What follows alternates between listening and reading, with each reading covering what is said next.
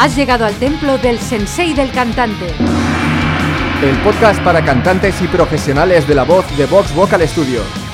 Potencia. Resistencia. Notas agudas. Notas graves. Control. Equilibrio vocal. Soy Esther Justel. Yo soy Carlos Campaña. Si quieres saber más sobre la voz, visita nuestro blog en vtvs.es barra blog. Hoy es el gran día. Por fin. Por fin voy a hablarte sobre la respiración, sobre todo lo que necesitas saber, absolutamente todo lo que necesitas saber sobre ella, para que nunca más vuelvan a saltarte las dudas sobre este tema. Vamos a hacerlo con un ejercicio práctico. Ponte cómodo, ya sea sentado, de pie o tumbado. Relaja tus hombros, tu cuello, tu nuca, tu pecho, tu abdomen y tu espalda. Ahora permite que el aire entre en tu cuerpo. Permite que entre de forma relajada. Permite que entre expandiendo la zona de tu abdomen, sin que suban tus hombros, sin que suba tu pecho. ¿Ya lo tienes? Muy bien. Has conseguido respirar de manera relajada. Y así precisamente es como tienes que respirar para cantar. Y hasta aquí el episodio de hoy. Gracias por escuchar. vale, vale. No voy a hacer un capítulo de un minuto. Pero no te he dicho ninguna mentira, ¿eh? Eso es todo lo que necesitas saber sobre la respiración en el canto. Para cantar mejor no necesitas hacer ejercicios de respiración, y mucho menos durante meses o años. Lo que sí puedo hacer es explicarte nuestro punto de vista sobre la respiración, para aclararte todas esas dudas que seguramente te habrán asaltado sobre este tema. Y sé que es así porque a un montón de gente, como a mí misma cuando empecé, es lo primero que me enseñaron. No, no, vamos a hacer ejercicios de respiración.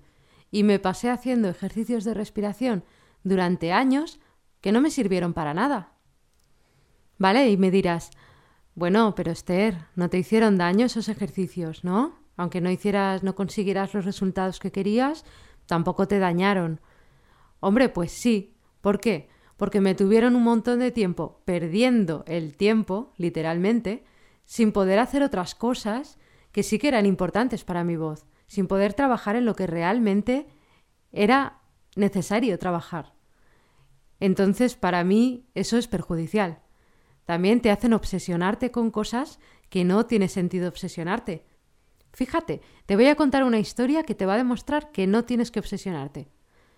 Estaba yo esperando mi turno para hacer mi clase de canto y en el pasillo había dos chicas hablando sobre sus ejercicios de respiración. Una decía, ay, pues yo aguanto 40 segundos haciendo la S. Y la otra, pues yo aguanto 60, ¿eh? No sé qué, y a mí me va muy bien. Y claro, y yo pensé, jo, que vaya dos. Luego las vi en, el concierto de final de curso, las dos salieron a cantar, y la que aguantaba 60, 60 segundos, un minuto entero sacando aire, cantaba peor desafinaba, gritaba, y en cambio la otra lo hacía muy bien. Entonces dices, mm, ¿esto te ayuda a cantar mejor? ¿Aguantar más rato sacando aire por tu boca? Pues yo creo que no. Ni de hecho, en mí misma tampoco noté ningún cambio. En definitiva, que hacer ejercicios de respiración te hace perder el tiempo. Y es que el problema reside en que se utilizan sin ton ni son, sin saber para qué, ni siquiera si los estás haciendo bien. Es que eso puede ser más perjudicial que beneficioso, como cualquier otro ejercicio. Vale, pueden haber casos donde trabajar la respiración pueda ser útil, pero de verdad que es extremadamente raro. De hecho, lo sé solo porque me lo han enseñado, pero en todos estos años que llevamos los dos, Nunca nos hemos encontrado un caso así. Y es que yo creo que es una leyenda. Espera, estoy mintiendo. Una vez sí que utilicé el típico ejercicio de respiración.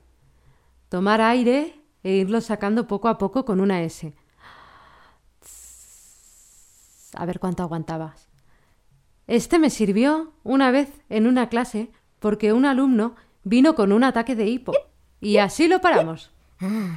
Otra cosa muy distinta son los ejercicios de relajación, que suelen involucrar algo de respiración. Pero es que cuando la persona viene muy estresada, sí que es necesario que se relaje un poco. Si vas a ejercitar tu voz, qué mejor manera que añadir sonido a la ecuación y que tus músculos vocales vayan ejercitándose de paso. Por ejemplo, un ejercicio que va muy bien para relajarte y además eh, ir calentando y preparando tu voz es el famosísimo lip bubble, que involucra aire y sonido y además te hace ser consciente de la velocidad del aire. Y a mí lo que me pasaba es que me quedaba sin aire al cantar. Y me dijeron que es porque tenía poca capacidad pulmonar. Y nada, hacer natación. Venga. Pero cuando tienes poca capacidad pulmonar, puede haber un problema médico detrás, que no se soluciona solo con ejercicios. Un neumólogo tiene que hacerte pruebas para encontrar la, la razón, la causa. No puedes diagnosticarlo así porque sí, porque te quedes sin aire al cantar. Pero normalmente no es este el problema, no es que necesites una gran cantidad de aire para cantar. Es que no la necesitas, simplemente tiene que ser el adecuado. De hecho, si tomas más aire del que necesitas, acabas muy angustiado, porque al poco de entrar en tu cuerpo, el aire tiene que salir, tiene que volver a salir convertido en otra cosa y a veces no te da tiempo a que salga todo cuando tú necesitas que salga para tomar aire renovado. No tomes más aire del que necesites. Limítate a respirar de manera relajada. Si te quedas sin aire, tu problema no es de capacidad pulmonar. Es que tus cuerdas vocales no están juntando como deben, por la razón que sea. Es como intentar inflar un globo que tiene un agujero. Por mucho y mucho que infles, nunca conseguirás retener el aire dentro. Y entonces, ¿por qué todo el mundo te dice siempre tienes que cantar con el diafragma y no con la garganta? Bueno, tiene una explicación muy lógica, y es que cuando algunas personas piensan en cantar de garganta, sienten molestias en el cuello. Eso les hace creer que están cantando de garganta. Pero lo que pasa en realidad es que están tensando la musculatura del cuello, o existe un desequilibrio entre el aire y los músculos de las cuerdas vocales. Lo malo de intentar cantar con el diafragma a la fuerza es que no lo consigues. Lo que consigues es tensar los músculos del abdomen, respirar así, intentando que entre todo el aire que puedas lo más rápido que puedas, lo que hace que acabes estresándote, porque acabas respirando más aire del que necesitas de nuevo y entre ejercicio y ejercicio tienes que deshacerte de todo ese aire sobrante y tomar otra vez, mucho más rápido, cada vez más rápido. Y lo que es peor, te hace obsesionarte con algo que es inútil, como el tengo que conseguir ampliar mi capacidad pulmonar o tengo que cantar siempre con la mano puesta en la barriga. Todo esto no te da más potencia en sí mismo. Y si crees que lo hace, plantéate de verdad si no estarás confundiendo la potencia con gritar. Por ejemplo, gritar sería esto. Ahora vengo.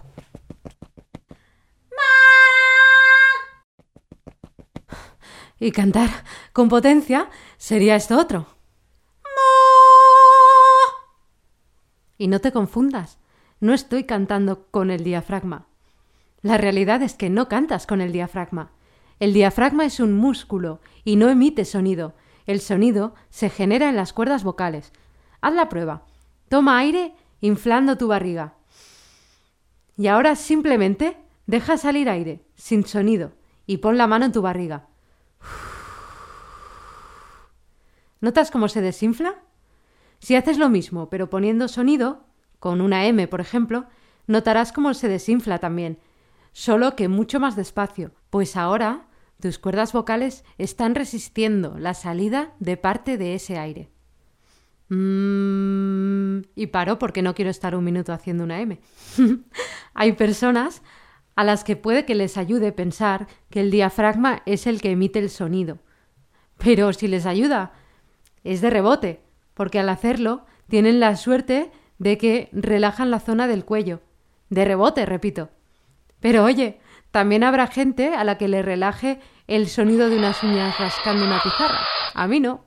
Y si me preguntas cómo controlar la respiración, te voy a decir que tú ya controlas tu respiración. De hecho, eres un virtuoso de la respiración. Llevas toda tu vida practicando. Simplemente tienes que hacer lo mismo que haces durante todo el día sin ser consciente. Respirar normal y corriente. Cuando dejas de prestar atención a un proceso automático de tu cuerpo es cuando responde correctamente. El error está en tratar de controlarlo. Y hasta aquí el episodio de hoy. Gracias por escucharnos. Si te ha gustado y quieres más, hazte fan del sensei. Únete a nuestra comunidad de cantantes para aprenderlo todo sobre la voz. Visita vtvs.es barra sensei-fan